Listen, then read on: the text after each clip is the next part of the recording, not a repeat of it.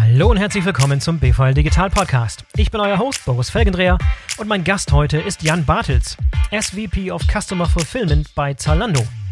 Das heißt, er kümmert sich dort um die Logistik und um vieles mehr. Ich habe Jan am Rande des Deutschen Logistikkongresses in Berlin getroffen, der dieses Jahr ja komplett digital stattfand. Jan war als Referent vor Ort, vor der Kamera, im Livestream und eben auch bei mir vor dem Mikrofon. Ich wünsche euch viel Spaß beim Zuhören. Jan, herzlich willkommen im BVL Digital Podcast. Schön, dass du dabei bist. Hallo, bin gern da. Jan, wir treffen uns hier am Rande des Deutschen Logistikkongresses in Berlin. Diesmal eine ganz, ganz andere Angelegenheit als in den vergangenen Jahren. Komplett virtuell, komplett äh, digital. Aber einige Referenten sind vor Ort, wir beiden auch. Ich war diverse Mal auf der Bühne. Du hast heute ein Panel geleitet. Was ist dein Eindruck? Du bist nicht zum ersten Mal hier. Du warst auch schon mal, hast schon mal einen richtigen Kongress erlebt. Absolut. Ähm, man sieht schon den Unterschied und das ist ja auch der Zahn der Zeit. Äh, wirkt ja. jetzt eher wie ein großes Filmstudio. Ja, tatsächlich. Ähm, ja. Sehr, sehr professionell aufgezogen ähm, und gleichzeitig gute Diskussionen geführt.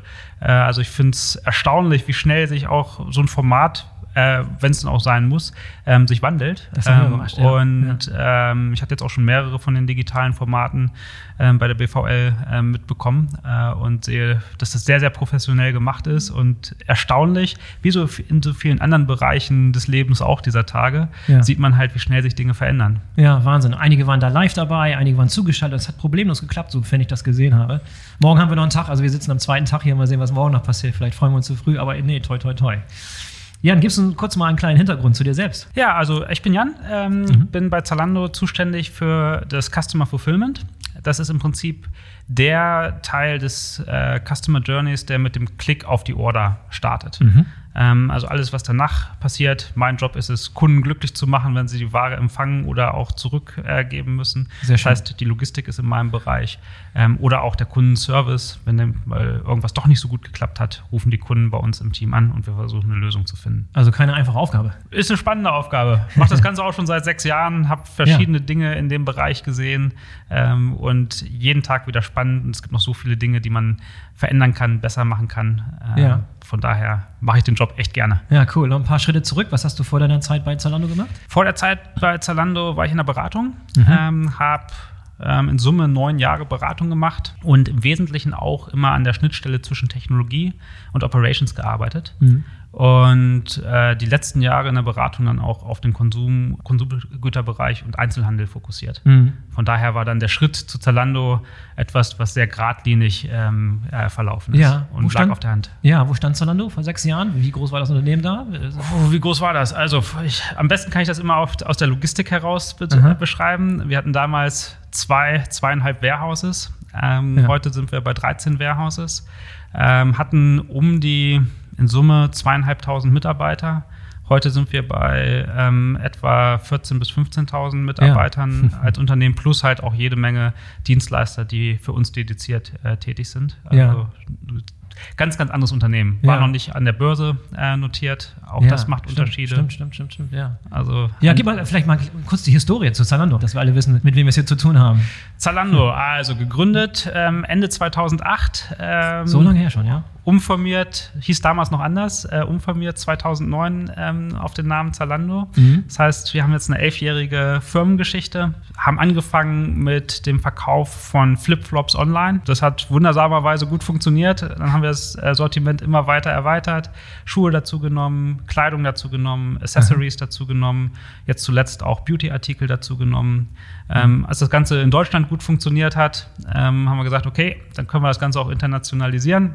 Ja. Erste Markt, den man sich dann gerne mal vornimmt, sind die Niederlande. Ja. Ähm, und dachten, wie schwierig kann das sein, äh, wenn man jetzt irgendwie in die Niederlande geht, äh, wenn es in Deutschland funktioniert. Haben unseren mhm. Werbespot genommen, haben den, ähm, vielleicht erinnerst du dich noch, äh, Schrei vor Schrei Glück. Glück klar. Ähm, jeder, weiß jeder noch, ja. Das Nudistencamp, äh, wo der ähm, Postbote ankam. Ja. Und haben den ins Niederländische oder ins Holländische übersetzt und wurden am Ende des Jahres dann auch ausgezeichnet mit einem Preis, nämlich der schlechteste Werbespot des Jahres. Okay, kam nicht gut an. Kam nicht gut an. Ah, ähm, die Story kenne ich gar nicht. Ja, okay. Witze ja. über Camping zu machen ähm, oh, sind ja. in den Niederlanden nicht, ähm, nicht, nicht so en vogue. Selbst wenn sie witzig sind. Selbst wenn sie, selbst wenn sie witzig sind. Aber es war halt auch eine wichtige äh, Lernphase für Zalando, weil wir gemerkt haben, wenn wir etwas machen, müssen wir es richtig machen mhm. und gut lokalisieren mhm. ähm, und den, den Markt im Einzelnen auch verstehen. Können wir gerne später nochmal drüber sprechen. Ja. Äh, ich bin ja gerade dabei, den Abriss zu geben. Ja, genau.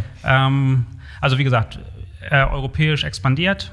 2015 den strategischen oder 2014 an die Börse gegangen, 2015 den strategischen Schritt gegangen, ähm, uns eher in eine Fashion-Plattform umzuwandeln. Das heißt, mhm. nicht nur Ware zu kaufen und zu verkaufen, sondern auch die Partner direkt mit unseren Kunden zu verbinden, ähm, um halt auch das Sortiment nochmal um einiges zu verbreitern. Mhm. Und diese Plattformtransition haben wir dann über die weiteren Jahre hinweggezogen und sind jetzt gerade dabei, ähm, das Ziel zu verfolgen, der die erste Anlaufstelle äh, für Mode in Europa zu werden. Ja. Wir nennen das Starting Point for Fashion und daran arbeiten wir gerade. Dann jetzt mal die Corona-Krise. Lass mal Revue passieren. Was ist dieses Jahr so los gewesen? Da, da gab es doch einige am Anfang der Krise, als die Umsätze im E-Commerce durch die Decke gingen, gab es mal Schlagzeilen, dass alles boomt außer Zalando oder so oder alles boomt außer Kleidung. Hat sich das inzwischen geändert? Was war da damals los? Das war so. Ähm, mhm. Das ist ein sehr bewegtes Jahr gewesen. Also ähm, es fing an Mitte März, dass es so in Europa oder auch in Zentraleuropa ähm, stark einschlug. Und die ersten Wochen haben wir sehr, sehr stark zurückgehende äh, Umsätze gesehen. Also mhm. eher eine Schockstarre mhm. bei unseren Kunden. Äh, die haben sich ja, wahrscheinlich. Andere, hatten andere Sorgen wahrscheinlich. Die hatten andere Sorgen. Ja. Also Elektronik hat natürlich gut funktioniert in der Zeit, Lebensmittel hat gut funktioniert in der mhm. Zeit, aber irgendwie sich das nächste Paar Schuhe zu kaufen, wenn man gar nicht weiß, ob ich ähm, morgen einen Schritt vor die Tür setzen darf, ja. äh, war natürlich nicht en vogue äh, zu der Phase. Deswegen haben wir erstmal äh, einen sehr starken äh, Rückgang unseres Geschäftes gesehen und mhm. ähm, auch äh, zu der Zeit ähm, relativ schwarz gesehen, was so die den, die nächsten Wochen und Monate aussehen würde, mhm. äh, äh, anbelangen würde.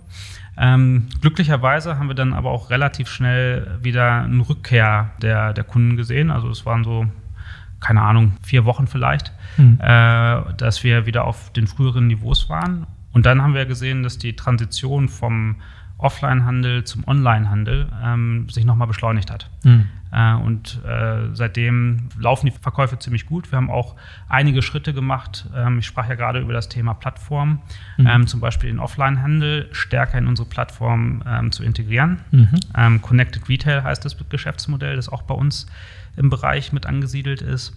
Da geht es darum, offline stationäre Einzelhändler auf die Plattform mit draufzunehmen mhm. und ihnen online Umsätze zu ermöglichen. Mhm. Was wir in dem Bereich gemacht haben, ist, wir haben die Kommission auf Null gesetzt. Also das ist ein Geschäftsmodell, das gibt schon seit zwei Jahren. Das ist jetzt aber richtig beschleunigt in der Phase. Haben die Kommission auf Null gesetzt, haben mit der DRL zusammengearbeitet, um ein Lieferprodukt, das man schnell integrieren kann, ähm, aufzusetzen. Mhm. Und haben dann auch relativ schnell 1500 Einzelhändler auf, auf unsere Plattform draufgenommen, ah ja, die dann auf einmal mhm. weiter verkaufen konnten. Ähm, ja. Trotz der der zurückgehenden Verkäufe in den Fußgängerzonen und Einzelhandelszentren. Mhm. Was waren das hauptsächlich für Händler? Ähm, alles, also ähm, kleinere Boutiquen bis hin zur größeren Kette auch. Ähm, alle, die Ladengeschäfte haben, können dort mitmachen. Aber wir sehen insbesondere auch so die den Mittelstand sehr stark dort agieren. Also wir haben einen Einzelhändler mit drei Geschäften, der hat an einem Tag 2300 Orders gemacht ähm, mhm. und mhm. hat sogar in der Krise dann noch ein weiteres Ladengeschäft eröffnet, weil er gesagt hat, ich kriege genug Traffic ähm, auf, meine, auf meine Stores, indem ich jetzt halt online ähm, den Markt mit bediene. Also ja. Von daher auch ganz schöne Geschichten, ähm, wie sich halt die, die Branche wandelt. Ähm, am Anfang war es nicht so einfach, Offline-Händler mit auf unsere Plattform zu bekommen. Bisschen so was, das, was wir eingangs hatten. Ja? Innerhalb von einem Jahr kann eine ganze Menge ja. ähm, passieren. Das haben wir da gesehen. Ja, was hat jetzt zum Umdenken bewegt? Was ist der, der entscheidende Vorteil, den ich habe als Händler, auf diese Plattform zu gehen, Zalando? Oder mhm. im Vergleich das alleine zu machen zum Beispiel? Also, wenn wir jetzt den Online-Kanal uns anschauen, ist es natürlich der Zugang zu Kunden. Ja. Wir haben 34 Millionen aktive Kunden. Ja. Ähm, wir haben relativ viel in Marketing investiert über die letzten elf Jahre. Das als Einzelhändler selber hinzukriegen, ja. ist natürlich extrem schwer, mhm. ähm, da den notwendigen Traffic auf die eigene Webseite zu bekommen mhm. und dann natürlich auch äh, die Prozesse so aufzusetzen, dass sie online gerecht sind. Auch da braucht es ein bisschen Erfahrung. Da nehmen wir auch unsere Einzelhändler mit an die Hand, ähm, erklären, haben ein Tooling, das wir bereitstellen, mit dem man halt online ähm, Orders abwickeln kann mhm. ähm, und erklären die Prozesse äh, und so weiter. Aber ich glaube, das, das Schwierigste ist tatsächlich, äh, den Traffic ähm, zu generieren, also die Nachfrage ähm, online ja. zu generieren. Ja.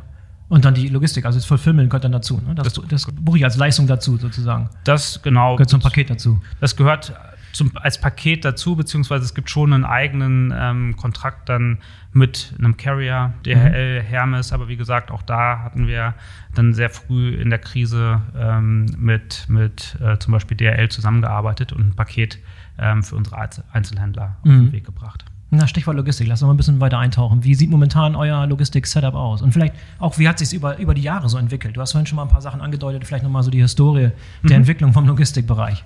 Oh, der, da könnte ich jetzt lange drüber erzählen. Extra ähm, ich versuche versuch mal die, die zusammenfassende Version ja, genau. zu beschreiben. Also, wir haben angefangen mit einem Warehouse, ähm, das wir 2011 auch selber betrieben haben. Am Anfang war das outgesourced Logistik, irgendwie, wir haben uns auf alles fokussiert, ähm, was mhm. erstmal E-Commerce ist, ähm, haben aber gesehen, dass Logistik differenzierend ist. Also 2011 mhm. unser erstes eigenes Warehouse und dann ist es noch einfach.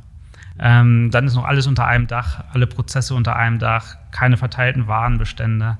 Mhm. Ähm, aber glücklicherweise ist unser Geschäftsmodell sehr schnell und sehr stark gewachsen, mhm. sodass wir dann weiter ausgedehnt haben ähm, auf mittlerweile elf Logistikzentren in sieben europäischen äh, Ländern wollten dichter an unsere Kunden kommen, um auch schneller liefern zu können. Mhm. Da muss man natürlich auch Technologie dahinter bauen, um die mhm. Warenbestände vernünftig zu steuern über diese elf Logistikzentren hinweg. Sind die alle selbst betrieben? In Deutschland sind sie selbst betrieben. Und ähm, im Ausland nutzen wir 3PLs. Ist so, dass ähm, man eine ganze Menge lokales Know-how braucht, mhm. ähm, um halt auch im Ausland ähm, vernünftig ähm, Workforces zu managen, Mitarbeiter ähm, anzuwerben und so weiter. Und das haben wir in Deutschland gut hinbekommen, aber im Ausland haben wir gesagt, okay, dann nehmen wir die lokalen Spezialisten und arbeiten da auch mit einer Handvoll äh, lokaler Partner zusammen, die die ähm, internationalen Warehouses mhm. äh, für uns betreiben. Aber was in allen Warehouses gleich ist, ist äh, das Warehouse-Management-System. Also die Technologie kommt von Zalando, okay. weil es halt mhm. wichtig ist. Das ist proprietär selber gebaut. Das ist für eure Zwecke. Okay. Mhm. Genau. Mhm. Ähm, das ist selbst gebaut, zugeschnitten auf äh, Mode und äh, ist halt wichtig, dass alle Prozesse integriert laufen. Die verschiedenen Warehouses sind natürlich miteinander verbunden, weil unsere Kunden mögen es, über verschiedene Marken hinweg zu kaufen. Mhm. Es gibt häufig da den Fall, dass man eine Order nicht aus einem Warehouse alleine bedienen kann, sondern erst die Ware zusammenführen muss. Und mhm. da ist es halt dann mhm. natürlich wichtig, ähm, dass die Warehouses gut miteinander kommunizieren können und das braucht Technologie. Und das sind dann so Probleme, die wir entlang des Weges gelöst haben. Haben dann auch irgendwann angefangen, die Retoure aus den Warehouses rauszuziehen und die Warehouses immer mehr zu spezialisieren ähm, mhm. auf den äh, Kunden outbound haben deswegen auch ein separates Retourennetzwerk, mit dem wir dann auch die Ware wieder neu verteilen können ähm, im Netzwerk. Retoure mhm. ist extrem wichtig in unserem Geschäftsmodell. Und Stimmt. wir haben ja. auch gelernt über Zeit, dass es keinen Sinn ergibt, Retoure vermeiden zu wollen. Natürlich Retoure, die keinen Mehrwert für den Kunden bringt, weil er die falsche oder sie die falsche Größe bestellt hat. Das versuchen wir zu vermeiden. Ja. Aber Kunden wollen Auswahl haben ja. und deswegen müssen wir Retouren akzeptieren und haben eher dann darauf gesetzt, wie können wir die Retoure möglichst effizient in unser ähm, Netzwerk integrieren. Und am Ende hilft es uns insbesondere auch die Ware wieder gut zu verteilen, weil es ist kein Geheimnis, die Hälfte der Ware kommt etwa wieder zurück, im Moment ein bisschen weniger. Hälfte der Ware kommt noch zurück, okay. Mhm. Und die kann man natürlich dann gut nutzen, um wieder die Warenbestände im Netzwerk äh, auszugleichen. Mhm. Das heißt, denn diese Retourencenter sind dann auch selbst betrieben wahrscheinlich, ne? Ja. Die sind mit unserer eigenen Technologie betrieben, ja, aber okay. mhm. ähm, gilt wieder das Gleiche wie für die, ähm, für die Warehouses, dass wir auch, auch, dort sehr extensiv mit 3PLs zusammenarbeiten. Ja. Kannst du noch mal ein bisschen genauer dieses, dieses Warehouse-Management-System beschreiben, was da so speziell und auf eure eigenen Bedürfnisse angepasst selbst gebaut ist. Was macht das, was zeichnet das aus? Was Warum könntet ihr sowas nicht von der Stange kaufen? Gibt es sowas nicht irgendwo bei, keine Ahnung, Manhattan Associates oder wie auch immer? Da kann man vielleicht äh, mit Sicherheit so die, die Basis-Pick-Prozesse und so weiter gibt es ähm, von der Stange, keine mhm. Frage. Es ist auch nicht die Frage, muss man sowas unbedingt selber entwickeln, um nochmal drei Prozent mehr Effizienz rauszuholen? Das ist mehr die Frage, wie schnell kann man seinen Technologie-Stack anpassen und wie flexibel ist man, um neue Dinge auszuprobieren. Mhm. Gutes Beispiel dafür ist ähm, die Einführung von Same-Day-Delivery. Wir waren im Silicon Valley in 2015 und hatten gesehen, dass dort die ganzen Startups blühten, die sich mit schnellerer Lieferung auseinandersetzten, also mhm. Postmates ähm, ja. äh, und you name it, äh, mhm. und kamen zurück und sagten, okay, das müssen wir in Deutschland auch machen oder auch in Europa. Und haben überlegt, wie kann das funktionieren? Und es hat dann 14 Tage gedauert von der ersten Idee bis zur ersten Same-Day-Auslieferung, mhm. ähm, bis wir das einen ersten Piloten aufgesetzt hatten. Mhm. Und dazu waren natürlich eine ganze Menge Anpassungen im äh, Warehouse-Management-System nötig. Klar, ja. äh, nötig, denn auf einmal muss man ja die Ware schnell durch sein Warehouse, schneller durch sein Warehouse prozessieren äh, mhm. können. Und wenn man dann mit einem externen zusammenarbeitet, hat man nach zwei Wochen vielleicht gerade mal so den Change Request äh, geschrieben, ja. aber noch lange nicht den Change Request verhandelt. Ja. Das heißt, die Kernaussage dahinter ist, um schnell zu sein, um sich schnell anpassen zu können und um auch den Vorteil, dass man sich auf ein, eine Kategorie, nämlich Kleidung, ähm, fokussiert ausnutzen zu können, macht es total Sinn, eigene, eigene äh, Technologie und eigene Software zu haben. Ja, du hast mal eine interessante Anekdote gebracht in Bezug auf Same-Day-Delivery, damals, als du noch selber mit Hand angelegt hast. Erzähl die nochmal ganz kurz, das fand ich ganz witzig. Ja. Ja, das ist, das ist der andere Aspekt halt auch von einem technologiegetriebenen Unternehmen, dass man sehr stark und nah am Kunden arbeitet. Also es ist extrem wichtig für uns, den, die, die Kundschaft zu verstehen. Und äh, als wir diesen Same-Day-Piloten gefahren haben, nach äh, 14 Tagen, war ich natürlich auch total gespannt und wollte auch sehen, wie funktioniert das, wie interagieren Kunden mit einem solchen Service äh, mhm. in Europa, auch wenn sie den vielleicht noch gar nicht so sehr kennen. Du wolltest wissen, ob die wirklich vor Glück schreien. Ich wollte ich wollt wissen, ob die wirklich vor Glück schreien. Genau. Ähm, und bin dann die ersten Touren auch mitgefahren, mache das immer noch von Zeit zu Zeit, weil ich immer noch gerne ähm, die, das Erlebnis vom Kunden spüre. Ähm, und auf der ersten Tour ist dann auch eine ganz interessante Geschichte äh, passiert. Ähm, eher Zufall. Äh, der vierte Kunde, weiß ich noch wie heute. Ich klingelte, wohnte natürlich im sechsten Stock, wie das immer so in Berlin ist. äh, wenn man etwas ausliefert, muss man immer in den sechsten Stock hochlaufen. Äh, bin die Treppe hoch, war schon ein bisschen außer Atem, auch ein bisschen aufgeregt. Was würde jetzt da passieren äh, an der Haustür? Ähm, und dann öffnete ähm, eine junge Frau und war total überrascht. Mhm. Und sagte, wie, wie kann das sein? Ich habe doch heute erst bestellt. Das, das, kann doch gar nicht sein. Kann ja, nicht für mich sein. Ja. Na, ich bin Jan, wir probieren hier einen neuen Service, ähm, würde ja auch gerne ein paar Fragen stellen, ähm, aber hier ist erstmal das Paket. Und dann sagst du, das ist unglaublich. Mhm. Ich heirate am Wochenende mhm. ähm, und da sind meine Brautschuhe drin. Ähm, das ist total klasse, da kann ich die jetzt gleich ausprobieren komm doch rein, ähm, willst nicht ein Glas Sekt mittrinken? Ja. Das habe ich natürlich gemacht, habe den Fahrer draußen ein bisschen warten lassen, der war schon ganz nervös, was passiert denn da? Ähm, und dann haben wir aber auch über diesen Service gesprochen und die hat wirklich. Sie hat nicht geschrien vor Glück, aber sie war, kurz, ich, kurz, kurz davor. ähm, und da wussten wir, dass das genau der richtige Service ist, ja. ähm, den wir unseren Kunden näher bringen müssen. Und seitdem. The rest ähm, is history. Weil, genau, seitdem bauen wir den weiter aus. Teil ja. unseres Plus-Programms. Ähm. Jetzt seid ihr aber auch auf dem Weg dahin, eine nachhaltige Modeplattform zu werden. So hast du es ausgedrückt. Da, da würde ich gerne mehr über erfahren. Wie, wie, ich meine, es ist kein Geheimnis, dass E-Commerce so, auch mit Same-Day-Delivery und solchen Sachen, dass es nicht unmittelbar kompatibel ist mit einer Nachhaltigkeitsstrategie. Was habt ihr genau vor, um da ein bisschen, mhm. bisschen was für Stellhebel habt ihr, was habt ihr genau geplant, um wirklich behaupten zu können, dass ihr eine nachhaltige Modeplattform werdet. Absolut. Also das, was du sagst, ähm, ist ganz klar, dass die gesamte Industrie ähm, noch nicht nachhaltig operiert. Ja. Das haben wir ähm, erkannt und haben auch vor einem Jahr dann schon unsere Nachhaltigkeitsstrategie äh, lanciert. Und die hat im Wesentlichen ähm, sich zum Ziel gesetzt, CO2-Emissionen zu reduzieren, also konkret CO2-neutral zu sein.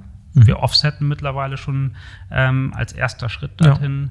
Ja. Ähm, all unsere Emissionen haben aber auch eine ganze Menge andere, ähm, komme ich gleich drauf, ähm, Emissionsvermeidung implementiert. Und der zweite Teil ist, ähm, auch in den nächsten drei bis vier Jahren komplett plastikfrei zu werden, ähm, was mhm. unsere Supply Chain anbelangt. Also mhm. Polybags, Single-Use-plastikfrei ähm, zu sein, das ist ein Unterschied. Also Single-Use-Plastics, Plastics, die ich aufmache und dann wegwerfe, auch eventuell recycle, zählt als Single-Use-Plastics. Mhm. Wiederverwendbares Plastik, wie wiederverwendbares Packaging ähm, ist natürlich das, wo man gerne hinkommen würde. Mit dem ähm, der Kunde zurückschicken kann zum Beispiel? Oder was, mit dem der Kunde okay. zurückschicken kann und wir können das, äh, die Verpackung dann wieder verwenden und ähm, nochmal die ganze Ware und dann nochmal zum Kunden ähm, schicken 20, 30 Zyklen, im Prinzip so ein bisschen wie das Mehrwegsystem in der ähm, Getränkeindustrie. Mhm, mhm, ähm, da hatten wir jetzt auch schon erste Piloten in Nordeuropa, ähm, wo wir das zusammen mit der Firma Repack ähm, ausprobiert haben mhm. und auch echt gutes Kundenfeedback dazu bekommen mhm. haben und viel gelernt haben. Ist noch ein weiter Weg. Also all, alles ja, ja, Nachhaltigkeitsthemen ja. brauchen noch eine ganze Weile, bis man sie skalieren kann. Aber es ist wichtig, halt jetzt genau diese Piloten zu fahren und zu verstehen, wie wir zu einer nachhaltigeren Supply Chain ähm, werden können. Und wie gesagt, mhm. Carbon Free ist das eine Thema da drin. Wir offsetten äh, im Moment schon all unsere Emissionen. Wir sind auf 100% grünem Strom in unseren Facilities, gehen jetzt in Deutschland auch auf Biogas ähm, für die Heizemissionen. Da sind wir schon einen ziemlich weiten Weg gegangen, was unseren eigenen ähm, CO2-Scope mhm. anbelangt. Scope 1, ja. ja. Scope 1, mhm. ähm, Scope 2. Und für Scope 3 haben wir uns der Science-Based Targets Initiative mit ähm, angeschlossen mhm. und führen auch massive Diskussionen mit all unseren Partnern, sowohl auf der Logistikseite als auch auf der ähm, Supply-Seite, also den Brands, den Herstellern von Mode, ähm, wie wir ähm, CO2 vermeiden können. Mhm. mhm. Und dann auf der, auf der Plastikvermeidung sind wir dabei, mehr auf Papier umzustellen gibt auch einen Piloten in, in den Nordics, der gerade läuft, der äh, Plastik auf Papier umstellt. Die Repack-Lösung, ähm, über die ich gerade gesprochen habe. Also da werden wir noch eine ganze Menge sehen in Zukunft. Und ein anderes wichtiges Thema ist halt, möglichst wenig Pakete pro Order zu verschicken. Wir versuchen, eine Bestellung auch in einem Paket zu verschicken. Ja. Ähm, teilweise bündeln wir auch über mehrere Bestellungen hinweg. Wir haben Kunden, die bestellen teilweise, wenn sie bestellen, auch mehrmals am Tag. Ähm, und da schicken wir dann auch nicht ähm, einzelne Pakete raus, sondern bündeln die ähm, zu einer, einer Bestellung. Und das vermeidet natürlich auch ähm, gut äh, Carbon ja, ja, ähm, und da, auch gut Plastik. Das scheint Amazon inzwischen, glaube ich, auch ein bisschen besser zu machen. Ich war immer ein bisschen so irritiert, ne? wenn man irgendwie drei Produkte kauft, in, irgendwie so in, im selben Warenkorb, aber das irgendwie aus allen drei Richtungen kam mit drei Verpackungen und denkst du, ja, ne? das passt kaum in die, in die Packstation Box rein, weil das also bulky ist und so. Ab, absolut. Ich habe ab und zu arbeite ich auch im Kundenservice mit ähm, und äh, erinnere mich auch an einen Anruf, wo sich eine Kundin beschwerte, ähm, dass sie halt, äh, war eine relativ große Order, waren acht oder neun Teile, wo sie sich beschwerte, dass sie vier Pakete bekommen hat und jetzt der ganze Pappkarton äh, bei ihr im Wohnzimmer auf ja. dem Haufen liegt. Ja. Ähm, und das ist halt so ein klares Zeichen, dass man versuchen sollte, möglichst viel in einen Karton zu bekommen. Und für Mode hat das natürlich auch nochmal einen anderen Aspekt. Kunden kaufen bei uns Outfits. Und wenn dann die Outfits gestückelt mhm. ankommen, ist das auch nicht die beste Erfahrung. Insbesondere wenn sie an unterschiedlichen Tagen zu unterschiedlichen Zeiten ankommen, dann ja. muss ich vielleicht noch ein Paket vom Nachbarn abholen. Ähm, das heißt, wir sehen auch eine höhere Zufriedenheit, wenn wir ähm, die Ware in einem Paket schicken, selbst dann, ja. wenn es einen Tag lang länger dauert. Ähm, Deswegen ist das etwas, was wir schon. Guter Aspekt. Ich, ich bestelle so selten Outfits bei, bei komplette Outfits bei Zalando, soll ich vielleicht mal machen. Habt ihr nicht viele Eigenmarken? Habt ihr Eigenmarken? Ja, ne? oder nicht? Ähm, haben wir Eigenmarken. Es gibt Marken, die gibt es nur auf Zalando, ja. Okay. Ähm, also Pier One ähm, zum Beispiel. Aber wir sind eher eine Plattform, die Drittmarkengeschäft konsolidiert und unseren äh, mhm. Kunden zur Verfügung stellt. Also wir arbeiten sehr, sehr stark mit, mit starken, aber auch kleineren Brands ähm, zusammen, die gerade dabei sind, massiv zu wachsen ähm, und die unseren Kunden zur Verfügung zu stellen. Mhm. Um nochmal aufs Thema Nachhaltigkeit zurückzukommen, ich meine, da gehört ja auch dieser Aspekt zu, die Mode selber nachhaltig zu machen. Absolut. Was habt ihr da Initiativen, dass ihr mit den Herstellern der Waren, die bei euch verkauft werden, zusammenarbeitet, um da ein bisschen ein paar Hebel zu stellen? Absolut. Also da ist zum Beispiel die Eigenmarke ähm, äh, sehr hilfreich. Wir haben eine Eigenmarke Sign, die haben wir 100% auf Nachhaltigkeit umgestellt. Mhm. Ähm, wir haben in unserem Frontend, unserem Fashion Store, die auch nachhaltige Ware äh, entsprechend gelabelt, sodass man die leicht finden kann für unsere Kunden. Sehr, sehr wichtig für unsere Kunden. Und wir arbeiten mit ähm, unseren Marken zusammen, auch nachhaltige Linien mit auf die Plattform ähm, zu bringen, mhm. weil wir halt auch sehen, wenn am Ende ist es immer wichtig, dass der Kunde quasi selbst abstimmt mit seinem Kaufverhalten oder mit ihrem Kaufverhalten. Mhm. Ähm, das heißt, wenn wir die Ware entsprechend kennzeichnen auf der Webseite und das entsprechenden, äh, entsprechende Nachfrage erzeugt, ist das das beste Argument, mit unseren Marken zu sprechen, mehr nachhaltige Ware mhm. auf unserer Plattform anzubieten. Und das sind die Dynamiken, die wir versuchen in der Industrie in Gang zu setzen. Seht ihr da einen Trend hin Richtung, Richtung Nachfrage nach mehr nachhaltiger fair gehandelter zum Beispiel oder fair hergestellter, clean hergestellter äh, Mode? Se sehen wir ganz klar. Es gibt kein One-Size-Fits-All, aber es gibt Kunden, ähm, für die Nachhaltigkeit extrem wichtig ist, wie es auch für uns wichtig ist, mhm. ähm, und die gezielt nach nachhaltiger Mode suchen. Wir haben im Checkout bei uns zum Beispiel auch die Möglichkeit, sich als Kunde an den Offsetting-Kosten für CO2 zu beteiligen. Mhm. Da muss ich ähm, einen Haken anklicken und dann zahle ich 25 Cent für das CO2-Offsetting ähm, der Order. Ähm, sehen wir auch, äh, dass das Kunden gut annehmen und mhm. sich an diesen Kosten beteiligen. Und jüngst haben wir auch ein weiteres äh, Geschäftsmodell lanciert, äh, das nennt sich Circle. Im Prinzip äh, Secondhand-Ware, die jetzt auch auf Zalando zum einen eingeschickt werden kann. Mhm. Ähm, da gibt es dann einen kleinen Kickback noch für die Ware, für die Kunden, die mhm. Dinge, die sie nicht mehr tragen wollen, an uns zurückschicken. Erklär mal, wie funktioniert das? Was sind da ganz neue Mechanismen da? Also Leute müssen da die Ware bewerten oder wie funktioniert das? Ähm, das ist so, dass wir zum einen natürlich alle Ware haben, die wir jemals an Kunden geschickt haben. Die kann man jetzt in der ah. neben der Wunschliste kann man noch sehen, was sind eigentlich die die Kleidungsstücke, die ich bei Zalando über die letzten äh, x Jahre gekauft Verstanden, habe. es müssen Sachen sein, die ich mal bei Zalando gekauft habe. Nicht unbedingt. Okay. Also mhm. damit fängt es an. Das ist ja. einfach. Okay. Dann kann ich draufklicken und sagen, okay, das gebe ich zurück. Ja. Und dann sehe ich direkt, okay, äh, hier kriege ich jetzt noch ähm, x Euro zurück. Ähm, wie, ein Leasingfahrzeug, was zurückkommt.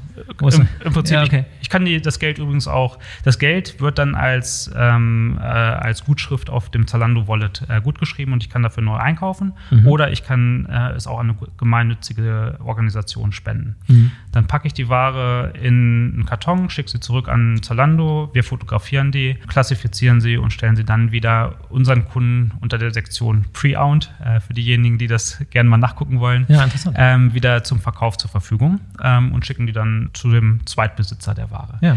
Das geht auch für Ware, die ich nicht bei Zalando ähm, gekauft habe. Dann mache ich ein Foto davon, lade das hoch äh, und dann guckt jemand von uns drauf, bewertet das. Nicht alles nehmen wir an, weil es gibt für manche Ware keinen guten zweiten Nutzen. Also sehr einfache ähm, weiße T-Shirts zum Beispiel kann man schwer wiederverkaufen. Da würde man nur äh, logistischen äh, ja. äh, Overhead ja. erzeugen, wenn man die jetzt mit reinnehmen würde in das Sortiment. Aber gerne ausprobieren. Also ja. ich habe es auch schon ausprobiert Witzig. und seitdem mhm. ist mein Kleidungs Kleidungsschrank wieder ein bisschen leerer. Was hast du denn gekriegt für deine Sachen?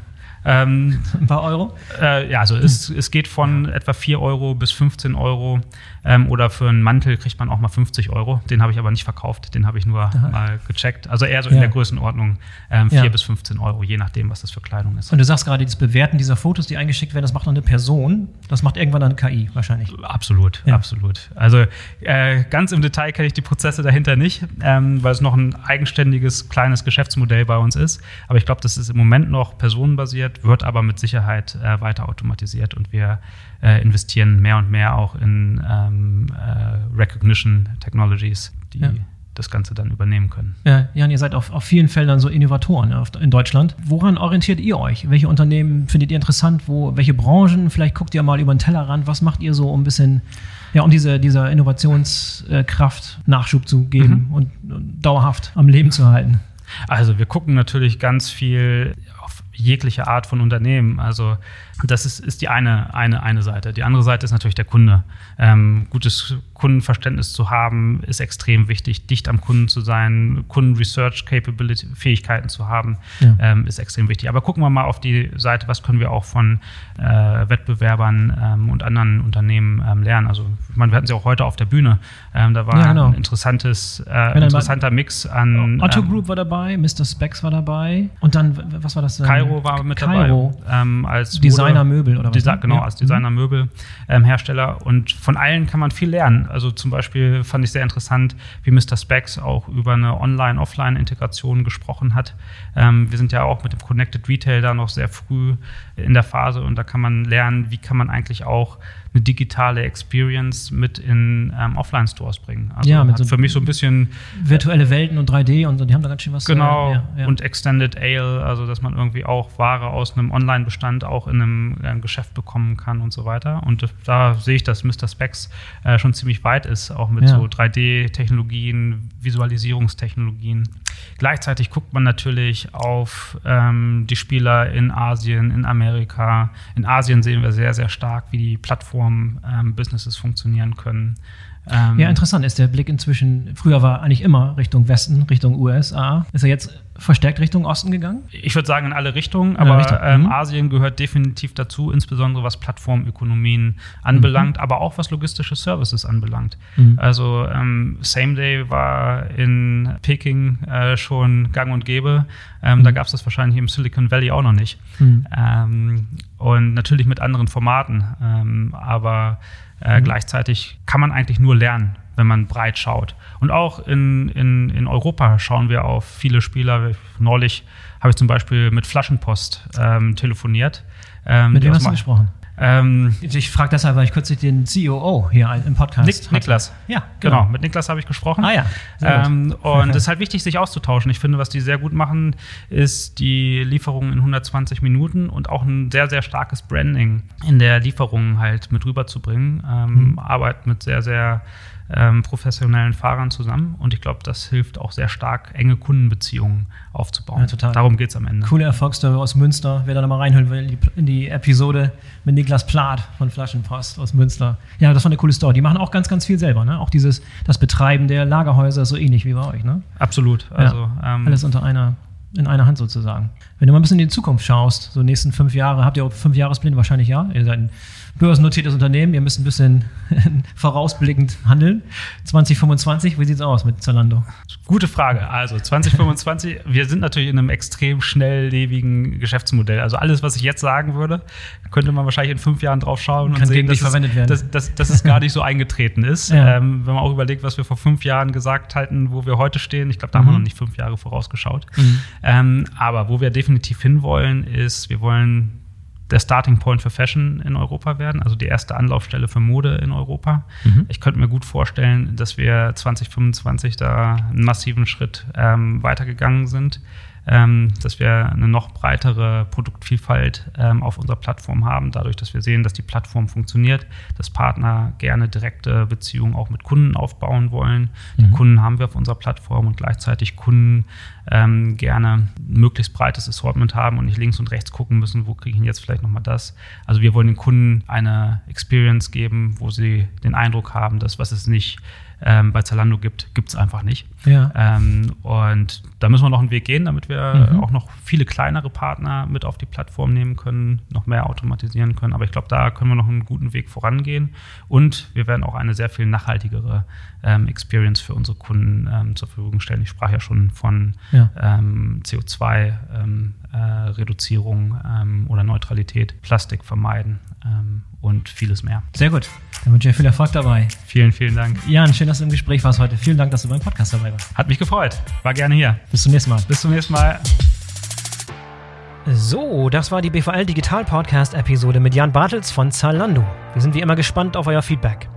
Folgt uns doch einfach auf LinkedIn oder schreibt uns dort an. Und denkt dran, den BVL Digital Podcast zu abonnieren, damit ihr keine der kommenden Folgen verpasst. Bis zum nächsten Mal, euer Boris Felgendreher.